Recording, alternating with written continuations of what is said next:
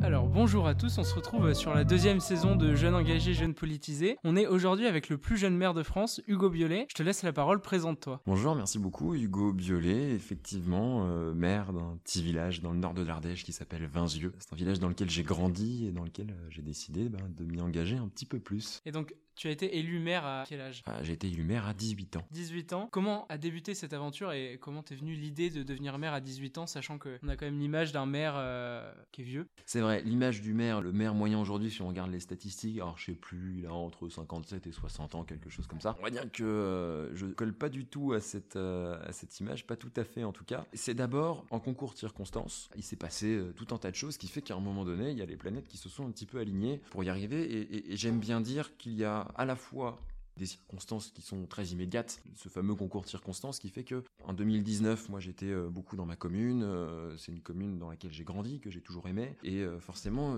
bah, je m'y suis un petit peu intéressé. le maire sortant voulait pas forcément se représenter. Moi, j'avais envie de faire quelque chose dans cette commune que j'ai vu grandir, et je me suis dit que c'était peut-être un moment intéressant. J'avais déjà pu découvrir ce que l'on faisait dans une mairie pour y avoir déjà été en tant que stagiaire dans d'autres mairies, des expériences qui m'ont pas mal marqué. La preuve, je suis là aujourd'hui. Et puis, il y a les raisons petit peu plus profondes que là, je suis pas forcément capable d'expliquer. C'est-à-dire que moi, aujourd'hui, euh, je suis passionné par ce que je fais. Je sais pas pourquoi je suis passionné. J'ai toujours aimé euh, particulièrement me rendre utile, euh, le côté public. J'ai toujours su que je travaillerais pour quelque chose qui s'apparenterait de près ou de loin pour du public. Et donc là, j'ai suivi ça, mais pourquoi tout ça? Je ne sais pas. On s'est renseigné sur toi euh, juste, euh, juste avant et on a vu que tu étais intéressé même très jeune, avant 18 ans, par la chose publique, par la cause publique. Qu'est-ce qui a fait qu'à 15 ans, on se retrouve à euh, vouloir avoir une expérience, notamment des stages? Oui, effectivement, moi j'ai commencé en fait assez tôt par des stages. C'est ce que je disais, je sais pas pourquoi j'ai voulu faire des stages ici exactement. Pour être tout à fait honnête, j'ai commencé par faire des stages parce que je voulais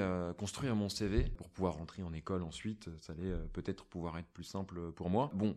Finalement, ça m'a pas du tout servi pour entrer en école. Mais par contre, j'ai commencé mon premier stage. Deux heures après, euh, je savais que c'était pas pour ça que je le faisais. Et c'est pour ça qu'à 15 ans, j'ai fait un premier stage. Et puis qu'en fait, sur, euh, sur mes années de lycée, euh, de manière tout à fait volontaire, finalement, je me suis retrouvé à faire quatre stages. J'en ai fait pas loin de chez moi, j'en ai fait à Strasbourg, j'en ai fait à Bruxelles. C'était des périodes tout à fait passionnantes. Peut-être que si je devais revenir sur le- stage qui m'a le plus marqué, c'est justement ce stage en mairie où j'étais auprès du directeur du cabinet du maire d'Annonay à l'époque et dans lequel j'ai eu la possibilité et la chance que quelqu'un me fasse confiance. Je le dis parce que c'est quand même un élément hyper important euh, qui a beaucoup structuré mon parcours. Quand j'étais en stage à Annonay, euh, un gamin, j'avais euh, 15-16 ans, euh, je découvrais tout juste les choses. euh, j'étais très timide encore à l'époque. Je suis beaucoup plus bavard aujourd'hui.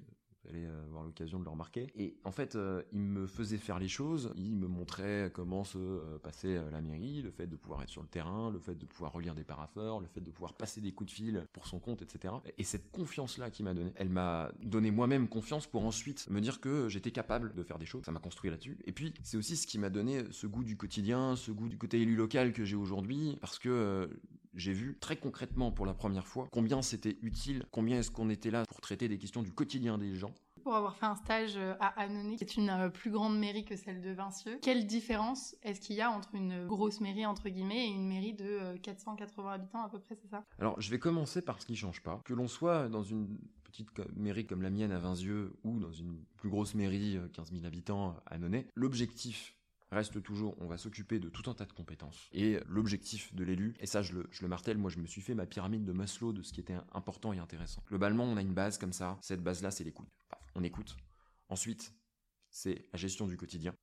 Et puis après, c'est la vision, les projets qu'on peut porter pour le territoire. Ça, ce sont les trois ingrédients que j'essaie de mettre et qui sont valables, je crois, à tous les échelons. Et même, d'ailleurs, par contre, la manière dont on fait ça est extrêmement différente. Vinzieux, deux agents. Annonay, c'est une structure mutualisée avec l'aglo, on est entre 5 et 700 agents. On fait pas du tout la même chose, on n'a pas du tout euh, le même mode de gestion. Euh, par contre, c'est pas plus ou moins de boulot. Moi, je vais pas comparer un maire d'une commune de 500 habitants avec un maire d'une commune de 15 000 en disant lui il bosse plus, lui il bosse moins. Non, on fait des choses qui sont différentes. Moi, je vais être beaucoup plus sur le terrain, dans les dossiers, etc., etc., un peu plus à portée de baffe. Par contre, je vais être moins dans de la gestion de services, gestion de personnel, euh, réception de bureaux d'études, etc., etc. Tandis que dans des communes plus grosses, ben, forcément, il y a plus de services à gérer, on a plus de soutien euh, par ailleurs, et les problématiques et, et les modes de gestion sont pas les mêmes. Et donc voilà, on fait beaucoup plus avec des bouts de ficelle dans une petite commune. Euh, ça, c'est c'est une certitude parce que On a des moyens humains qui sont euh, beaucoup plus réduits, on a des moyens d'ingénierie qui sont beaucoup plus réduits, mais euh, c'est pas pour autant que dans une plus grosse commune, euh, on se tourne les pouces. Est-ce que à 18 ans, juste avant d'être maire, quand cette idée est venue, tu pensais que le rôle de maire était aussi complexe? Est-ce que tu es arrivé à imaginer concrètement comment ça se passait une journée d'un maire lambda? Je m'imaginais pas forcément la journée type. Par contre, je m'étais assez renseigné pour ne pas avoir été surpris quand cette journée type est arrivée. Journée type d'ailleurs qui a comme caractéristique qu'elle n'existe pas parce que toutes les journées sont extrêmement différentes. Si je prends mon agenda là et j'ai pas deux jours qui se ressemblent et c'est ça qui est génial. Donc j'ai pas été surpris euh, sur tout ce que je peux être euh, en capacité de faire. En revanche, j'ai été euh, extrêmement euh, surpris par, euh, on va dire, la puissance de la passion euh, que, que, ça m'a donné. Je ne m'attendais pas à être autant engagé que ce que je suis aujourd'hui, et finalement, cet engagement de maire a pris une place beaucoup plus importante que ce à quoi je m'imaginais en fait quand j'ai démarré. Mais c'est très bien parce que ça me plaît. C'est une thématique qui revient souvent ces derniers temps, plutôt de façon un peu malheureuse vu les événements qu'il y a eu récemment en France. Mais le maire, effectivement, est souvent l'intermédiaire direct avec les citoyens et à portée de baffe, comme tu l'as dit tout à l'heure. Dans les communes où il y a moins d'habitants, ça allait encore plus forcément que dans les grosses communes et tout le monde s'en rend pas compte. Pourquoi est-ce qu'on te sollicite le plus souvent euh, dans ta commune? Oh là là, c'est une très bonne question. Moi, on va me solliciter pour des problématiques du quotidien. C'est-à-dire que euh, on est la porte d'entrée quand euh, il y a quelque chose qui se passe pas bien devant chez soi. Alors ça peut être une problématique de voirie, ça peut être une problématique. on a beaucoup de problématiques sur l'écoulement des eaux, des eaux pluviales par exemple, parce que c'est un enjeu particulier sur notre commune. Ça peut être aussi de la médiation entre voisins. Ça peut être, ça peut être tout un tas de trucs. Et puis après, les gens vont aussi venir voir la mairie quand ils vont chercher des questions. Et nous, on est aussi la porte d'entrée vers l'intégralité des autres services public et on est capable de euh, redispatcher. Généralement, c'est la, secrétaire de mairie qui fait ça et moi, c'est des choses que je vois pas euh, tout le temps passer. Mais on va dire que ce sont les principales choses pour lesquelles euh, on est sollicité. Pour le cas de Vinzieux, parce que j'imagine que c'est pas pareil que dans une commune comme Bron, par exemple, où je travaille, quelles sont les compétences de la mairie? Peu de compétences, finalement mais beaucoup d'exercices de ces compétences, parce que euh, parmi les compétences qui nous restent les plus importantes sont celles de la voirie, sont celles de la gestion de l'école, euh, sont celles de l'administration un peu générale, gestion des bâtiments publics et montage de projets, hyper important, animation de la vie associative, hyper important. Donc on passe beaucoup de temps là-dedans, mais on passe aussi beaucoup de temps ailleurs, parce que finalement, les problématiques d'eau, un habitant va voir qui quand il n'y a plus d'eau? C'est nous. Qui est-ce qui siège euh, à l'agglomération pour traiter des questions de déchets, de commerce, d'industrie,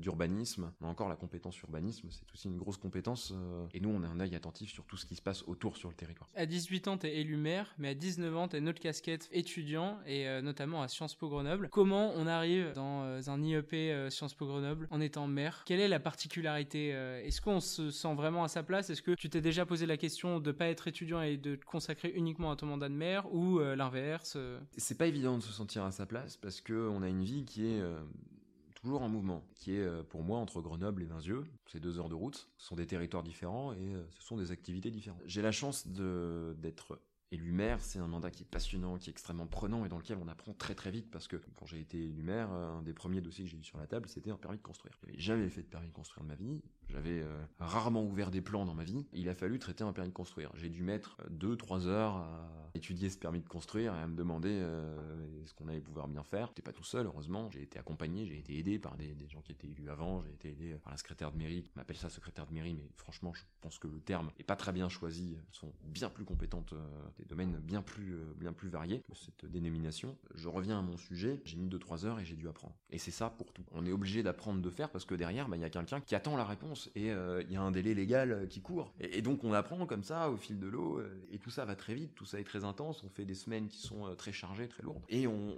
traite de la vie des gens et puis après hop, on retourne prendre de la hauteur du théorique en cours. Ce sont des choses qui sont très différentes. Et quand on arrive déjà à mettre la pratique en face, eh ben, l'apprentissage de la théorie se fait beaucoup plus rapidement. C'est un petit peu plus simple pour moi. L'apprentissage de tout ce qui va être esprit de synthèse, prise de parole en public, etc. Pareil, c'est un peu plus simple parce que c'est quelque chose que j'ai l'occasion de faire au quotidien. Mais surtout, ce qui est évident, c'est que je suis toujours en train de naviguer et finalement le mandat me prenant tellement de temps et étant euh, bah, ma priorité, je me suis quand même euh, engagé fortement auprès des Vinzères, auprès de mes administrés. forcément, je suis très peu ici. Et donc, euh, tout ce qu'on peut appeler la vie étudiante, moi, je connais pas. Tu as été élu sans étiquette politique. Qu'est-ce que ça veut dire être élu sans étiquette politique? C'est quoi la différence avec une, élection dans laquelle on est soutenu par un parti, par exemple? Au niveau local dans des communes de 500 habitants comme la mienne, c'est extrêmement fréquent d'être élu sans étiquette. Moi, c'est quelque chose qui me va très bien. Ça veut dire que moi, quand j'ai été amené à former ma liste, on n'est pas élu tout seul dans un conseil municipal. C'est une aventure qui est collective. Là aujourd'hui, c'est moi qui parle parce que forcément, le maire a un rôle de représentation. Mais en réalité, tout seul, je fais pas grand chose. Et ben dans cette équipe-là, je sais que j'ai des gens qui votent à peu près euh, partout dans l'arc républicain. Et c'est très très bien comme ça, et ça donne un débat qui est euh, très riche. Et même euh, si on prend pas en compte cette question-là, je suis pas sûr que ça ait bien de conséquences sur ce qu'on fait. Quand on monte un projet pour faire revenir un commerce dans un village où il y avait plus de commerce pendant 50 ans, on n'est pas encarté à droite ou à gauche. Quand on monte un projet pour rénover un bâtiment public en plein milieu du village pour éviter qu'il s'effondre parce que c'est l'histoire du village, projet que je suis en train de faire en ce moment, n'est pas en train faire une politique euh, très encartée d'un côté ou d'un autre. Ça me va très bien. Moi, je, je ressens pas le besoin ou l'utilité d'une commune comme celle de Vinzieux. Et au contraire, je m'éclate. Et je trouve que c'est hyper important d'avoir cette diversité-là. Au-delà du fait que ce sont que des personnes euh, extrêmement géniales qui sont avec moi, euh, extrêmement investies, engagées dans le conseil municipal, c'est aussi ce qui en fait la richesse. Est-ce que, en tant que maire, malgré les compétences que tu as, tu ressens les enjeux nationaux et internationaux? Et comment tu réagis à tout ça, surtout qu'en ce moment il y a une frustration politique Comment tu réagis Bien sûr que on la ressent. On la ressent au niveau, au niveau très individuel. Quand on a un problème environnemental, quand on a un problème de pouvoir d'achat, derrière, c'est des, choses qui sont hyper concrètes. Et nous, on est justement dans le concret, on est au contact, on va le ressentir de manière extrêmement différente. Là, cette semaine, j'ai eu plusieurs coups de fil et euh, plusieurs euh, thématiques problématiques autour de la gestion de l'eau pluviale. Pour des problématiques d'écoulement, parce que ce qui se passe, c'est qu'avec le réchauffement climatique, là où on avait euh, de la pluie pendant X mois, aujourd'hui, on réduit le nombre de temps de pluie par deux et on se retrouve avec des gros épisodes sévenols dans lesquels il tombe énormément d'eau d'un coup. Sauf que euh, les réseaux du village, ils sont pas prêts pour accueillir. C'est une grosse problématique. Donc on se retrouve avec des maisons inondées, avec tout un tas de problématiques, et on retrouve euh, les gens qui n'ont jamais eu leur cave inondée, qui viennent euh, voir en disant mais c'est pas possible, j'ai ma cave inondée. Derrière, c'est moi qui me fais engueuler. C'est tout à fait normal. Moi, je leur en veux pas, et on va trouver des solutions. On trouve des solutions. Et, ça, c'est une des conséquences, on va dire très euh, direct et matériel, euh, bien imagé de comment est-ce que on part du réchauffement climatique pour arriver euh, à une problématique. C'est pas forcément la plus éloquente. Moi, je peux prendre d'autres exemples beaucoup plus marquants. Aujourd'hui, en Ardèche,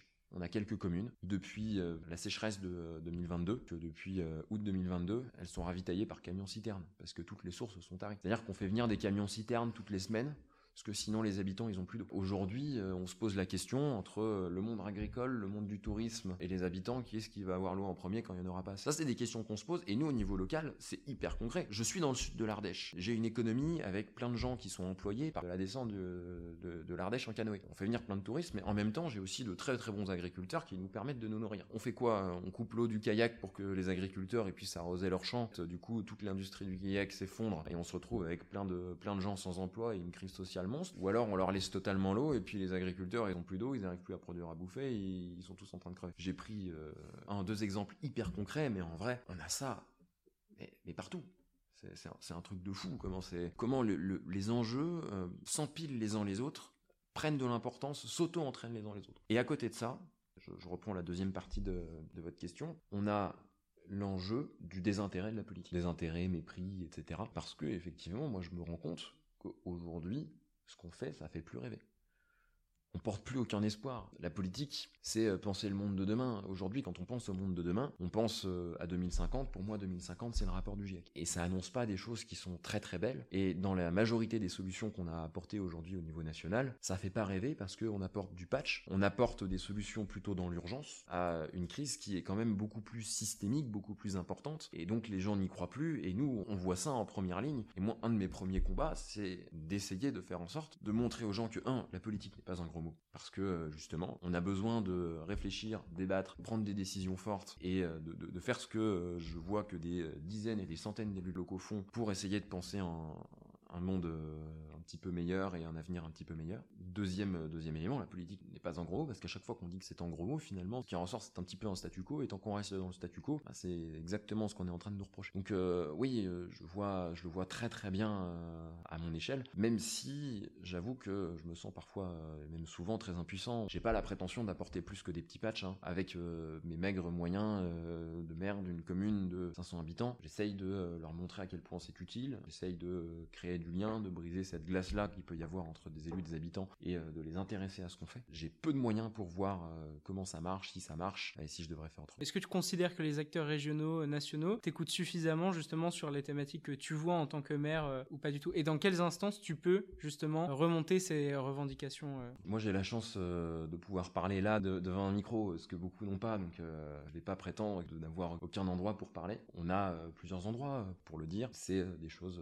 on a souvent l'occasion de discuter avec des représentants des services de l'État. On a souvent l'occasion de discuter avec des députés du, du département. C'est des choses qu'on se raconte, que je peux leur raconter. De là à dire que ça va changer la grosse machine qui est l'État, il y a une inertie telle que c'est pas c'est pas évident. Et moi j'essaie de, faire ma part en tant qu'élu local. J'essaye d'alerter à chaque fois que je peux alerter. Ça peut être sur des thématiques très précises, ça peut être sur des choses très générales. Moi mon, vrai message c'est euh, on fait plus rêver. Il faut qu'on se remette profondément en question sur la manière dont on organise notre démocratie. Ce que je suis entendu ou pas, on verra dans les années qui arrivent. Je suis pas certain. Euh, moi, élu d'une commune de 500 habitants, d'avoir toutes les clés, deux, d'avoir euh, les écoutes, mais j'essaye d'apporter euh, ma voix comme je peux. Quoi. Pour revenir euh, sur un prisme un peu plus local, aujourd'hui on est en 2023, on est à mi-mandat. À quoi ça ressemblait Vinzieux en 2020 À quoi ça ressemble maintenant? Et à quoi est-ce que tu voudrais que ça ressemble en 2026 C'est une très très bonne question. à quoi ça ressemblait en 2020 Vinzieux, 2020, le constat qu'on a fait avec le conseil municipal, c'est qu'on était sur un fil. Pour ça, il faut prendre un petit peu de contexte.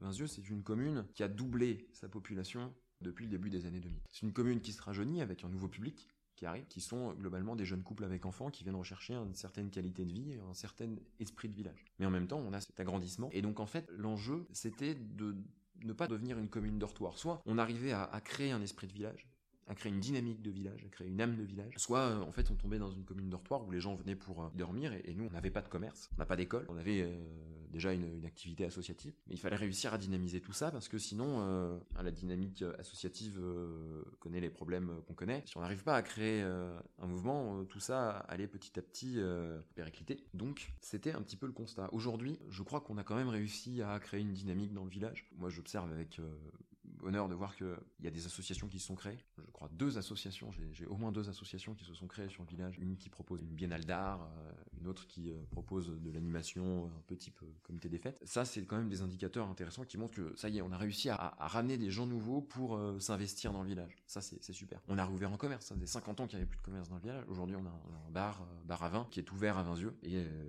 qui, qui, est assez reconnu.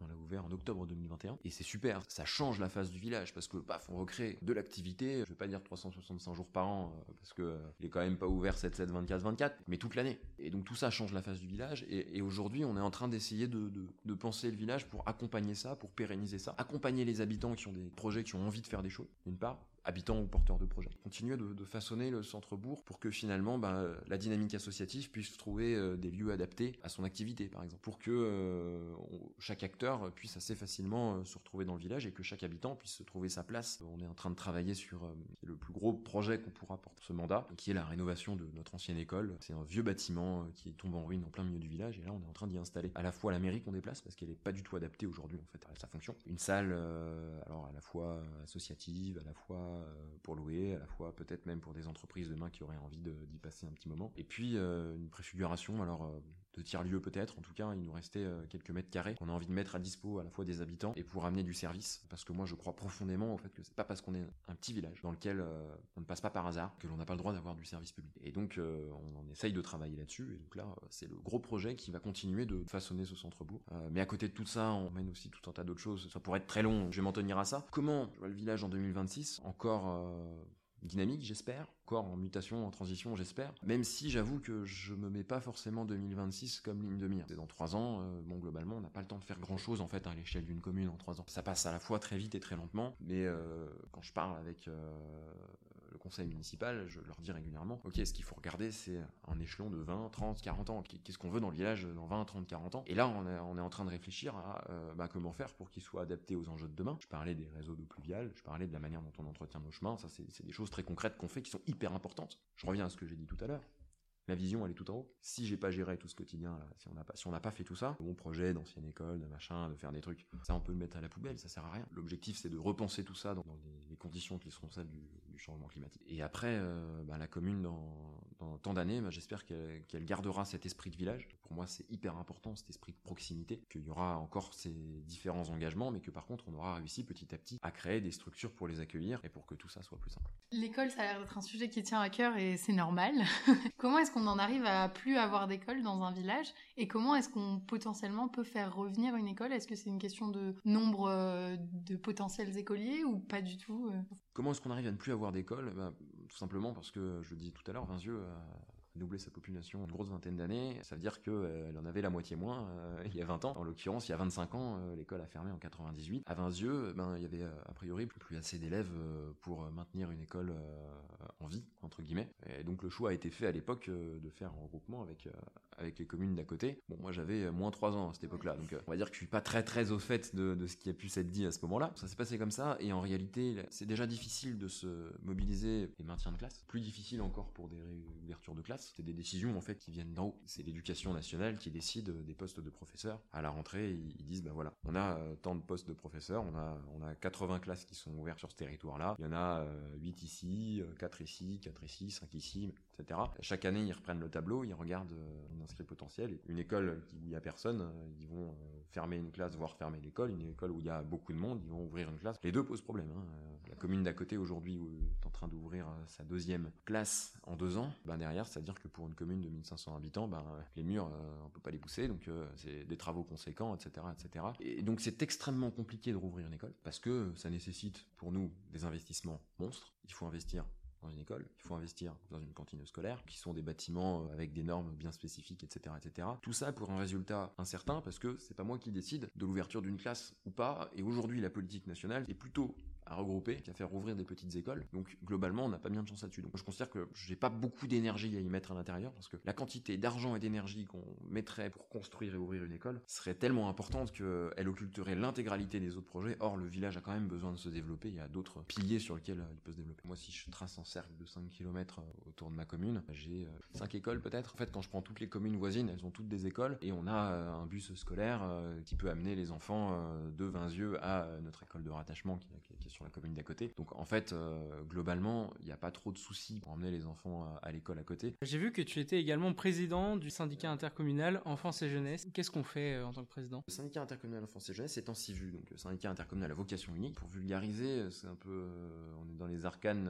administratives là. C'est comme une aglo, c'est comme comme une PCI, comme une communauté de communes. Sauf que on a qu'un seul exercice de compétence qui est celui de l'enfance et la jeunesse. C'est-à-dire qu'il y a un certain temps, dix communes ont décidé de se réunir. D'abord pour exercer la compétence petite enfance, pour faire une crèche en commun. Ensuite, euh, ils se sont dit, bah attends, on va peut-être aussi euh, s'occuper euh, d'un centre de loisirs. Puis ensuite, bah finalement, on va peut-être aussi s'occuper d'un accueil jeune. Puis après, la loi NOTRe a dit, bah non, paf, n'y a plus de crèche. Et donc aujourd'hui, on se retrouve à gérer en direct en accueil jeune et puis avec une, gestion associative d'un centre de loisirs. Moi, je me retrouve président du syndicat intercommunal, donc en fait, c'est toute la gestion de l'accueil jeune et bientôt du centre de loisirs parce qu'on est en pleine restructuration du syndicat. Donc en fait, on fait à peu près, ça marche comme dans une mairie, on a un conseil syndical, deux élus par commune. Globalement, j'y construis des politiques publiques enfance et jeunesse, tout ce qui est autour du service aux familles. Qu'en fait, euh, on a déjà travaillé sur euh, la qualité de service d'accueil et le projet de territoire qui s'appelle Plan Mercredi euh, pour tout le volet enfance, donc centre de loisirs, comment ça fonctionne, etc., etc. Cette structure est gérée par une association partenaire, mais on reste en soutien technique quand il y a besoin. On a travaillé à la réouverture de l'accueil jeune qui avait eu quelques petites problématiques et pareil à tout le projet de territoire qu'on a écrit de manière concertée sur le territoire. On a réuni 60 acteurs pour écrire un projet de territoire jeunesse et ensuite réussir à ouvrir tout ça. Et puis après, ben c'est aller chercher des fonds, restructurer tout un service enfance et jeunesse pour permettre euh, ce service-là sur le territoire. Je suis arrivé en pensant que euh, tout fonctionnait plus ou moins bien et que j'allais faire pas mal de gestion et que j'allais travailler essentiellement sur euh, la qualité de projet, etc. Et finalement, là, ça fait trois ans qu'on est en train de restructurer avec l'équipe de fond en comble tout ça. On a eu toutes les galères possibles et inimaginables. Des galères RH, il a fallu recruter de nouveaux directeurs, on a mis un an à trouver. c'était vraiment, vraiment très compliqué. Des galères financières parce que on arrivait avec des fins de financement, des débuts de financement un peu plus faibles, etc. Enfin, une conjonction qui a fait que ça a été compliqué. Des galères de structuration interne où il y a plein de choses qui n'étaient pas optimisées qu'il faut optimiser. Et là, petit à petit, on lève les sujets en parent et mon travail, c'est de faire en sorte de remettre cette structure, qu'elle fonctionne bien, correctement et qu'on puisse améliorer au max le service sur le territoire. Le travail intercommunal, du coup, et les rapports avec les autres communes, comment est-ce que ça se passe? Parce que c'est exactement ce que j'allais dire, c'est un travail colossal qui est abattu et ça doit pas être évident tous les jours. Euh. Heureusement, c'est comme la commune, il y a une équipe aussi. Hein. En budget, on a une équipe, là pour le coup, il y a un peu plus de monde. J'ai une, directrice coordinatrice, euh, une animatrice enfance et une personne qui s'occupe compta, un peu de secrétariat. Et bientôt, euh, quand on va avoir la partie, et sur la partie centre de loisirs, il y a plusieurs animateurs aussi, dont un animateur un peu coordinateur adjoint, qui assure aussi des fonctions de coordination. Donc voilà, l'équipe est plus grosse, donc bah, c'est animer une équipe de manière un peu différente de ce qu'on peut faire dans une commune. Après, le travail intercommunal, ce n'est pas que ça. Là, on est sur un service, donc effectivement, il y a Rinzieux fait partie des communes, mais en fait, il faut proposer le service à toutes les communes du territoire. Et puis là, bah, c'est toujours euh, montrer que ce qu'on fait est intéressant, important, que c'est important que les communes le soutiennent. Et puis après, bah, on a tout type de profils en face de nous. Euh, il y a des gens qui gardent leur casquette mairie, il y a des gens qui prennent leur casquette intercommunale, il y a des gens euh, qui recherchent un intérêt interco, et des gens, des gens qui recherchent un intérêt mairie, des gens qui recherchent les deux, bien souvent. C'est pas très grave, c'est pas un jugement de valeur que je fais, c'est des types de, des types de personnes qu'on peut retrouver de partout. En fait, il faut faire avec tout ça, il faut beaucoup discuter, il faut beaucoup créer, c'est beaucoup de boulot, et j'y passe, je pense que ces temps-ci, avec la la restructuration, j'y passe autant de temps qu'à l'Amérique. Après, euh, le travail en interco, bien, bien sûr, c'est aussi euh, la communauté d'agglomération. je fais partie de la communauté d'agglomération d'Annonay. J'y ai quelques fonctions. Moi, je m'occupe notamment de tout ce qui est prévention, valorisation des déchets. Et là, c'est pas du tout le même boulot parce qu'en en fait, il y a des services. On est sur une grosse aglo. On, on est quasiment à 50 000 habitants maintenant. Les services sont pas les mêmes. Et là, on a la chance de pouvoir se retrouver toutes les semaines euh, entre maires de l'aglo pour discuter des sujets de l'aglo. Il y en a d'autres qui sont dans l'exécutif qui suivent très très bien les affaires de l'aglo. Je suis conseiller délégué, je m'occupe de ma délégation et puis après je vais donner mon avis sur tout un tas de sujets à chaque fois que ça me semble important et que je pense euh, être un minimum compétent. Donc ça prend un petit peu de temps et, toutes ces fonctions-là de représentation sont très importantes. Elles permettent de construire un projet de territoire commun, en tout cas c'est comme ça que j'y vais. Et puis euh, ben, c'est très intéressant de pouvoir toucher à d'autres d'autres thématiques comme celle de thématique du déchet qui me permet de parler environnement. On a eu quelques questions, euh, notamment une qui est revenue sur euh, le sondage euh, Instagram. Comment tu arrives à gérer ton temps? Tu as trois casquettes qui prennent beaucoup de temps et en plus de ça, tu as une vie de famille. Comment tu arrives à gérer tout ça? Un, être efficace. Faire des réunions pour faire des réunions, ça va. Aujourd'hui, on fait beaucoup de choses à distance. C'est-à-dire que là, aujourd'hui, mon téléphone a sonné quelques fois. J'ai pu régler quelques problèmes qui concernent totalement Vinzieux depuis Grenoble. Ça me prend quelques minutes. Je vais signer en mail, etc.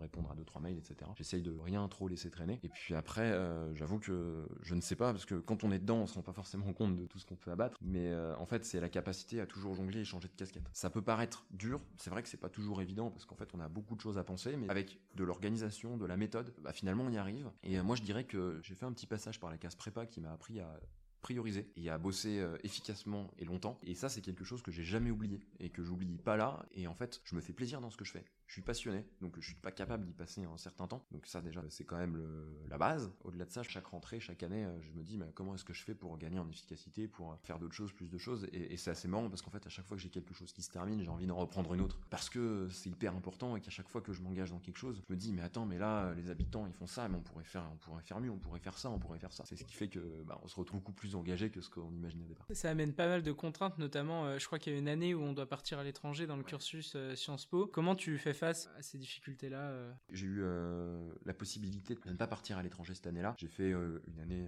de droit à distance, j'ai suivi un cursus, ça s'est bien passé quand même, j'ai quelques petits aménagements et, je remercie Sciences Po Grenoble pour ça, parce que la cohabitation avec les études serait beaucoup plus compliquée si, si l'école n'était pas à me soutenir derrière aussi et à comprendre mon engagement. Et alors on a eu une deuxième question très précise et plutôt nationale, mais on va quand même essayer de la tourner plus locale. Qu'est-ce que vous faites à yeux pour valoriser le sport? Qu'est-ce que je fais à Vinzieux pour valoriser le sport? Euh, Pas grand-chose. Je vais être très honnête, euh, on n'a pas d'action à Vinzieux en propre euh, sur le sport. Ça fait partie d'un angle mort parce que ça a toujours été un angle mort. on n'a pas de club sportif en fait sur le village parce qu'on n'a pas d'infrastructure. Alors on a installé quelques cages de foot pour que les enfants jouent, mais ça fait pas de ça un engagement sportif. Les clubs sont autour. Je prends beaucoup de plaisir à aller voir des matchs autour. On est en train avec le syndicat intercommunal enfance et jeunesse de faire tout un programme sur le aux Jeux Olympiques pour faire découvrir le sport aux jeunes du territoire. Ça me tient à cœur, c'est hyper important Voilà, je l'adopte par un point de vue euh, un, peu, un petit peu décalé. Ce serait intéressant qu'on s'y intéresse. On fait la promotion et nos jeunes vont dans les communes d'à côté. C'est une très bonne question. Après, ça me permet d'évoquer quelque chose qui est la,